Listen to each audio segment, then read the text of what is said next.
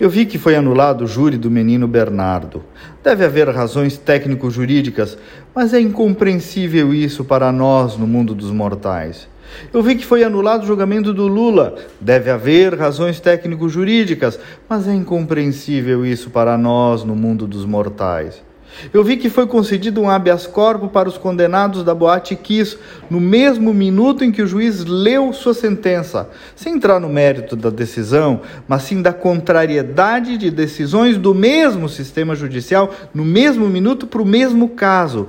Deve haver razões técnico-jurídicas, mas é incompreensível para o mundo dos mortais. Decisões vão e vêm, muitas delas governando no lugar do executivo, outras legislando no lugar do legislativo, e outras ainda caçando quem havia caçado os poderes do executivo e do legislativo. Entendem? Um interminável vai e vem. Insegurança jurídica, descrença na atividade jurisdicional e angústia social. Eu sei, eu sei, de novo, que deve haver razões técnico-jurídicas, mas de novo também é incompreensível isso para o mundo dos mortais. A dissociação entre a atividade jurisdicional e a velocidade da vida está cada vez mais flagrante. Não só a velocidade, mas também a realidade em si mesma. A técnica do direito, e aqui fala um advogado de formação, não pode dissociar-se da realidade da vida. Não sei bem se é o excesso de recurso ou escaninhos processuais, não sei bem se é a judicialização da política, não sei bem se é a exorbitância de competências.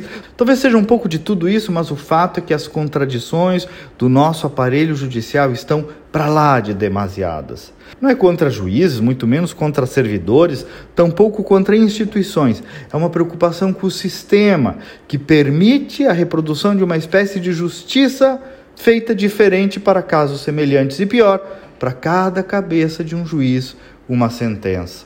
Vai e vem, ora de um jeito, ora de outro, tudo com relevantíssimas e elegantérrimas explicações, o que?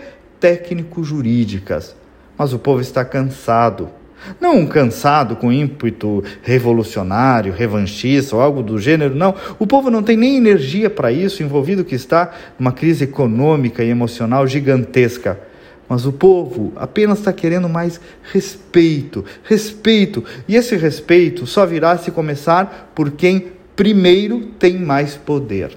Então, ou as elites pública e privada do país tomam consciência desse deslocamento entre as instituições e a base popular, ou a desesperança vai palmilhar cada vez mais.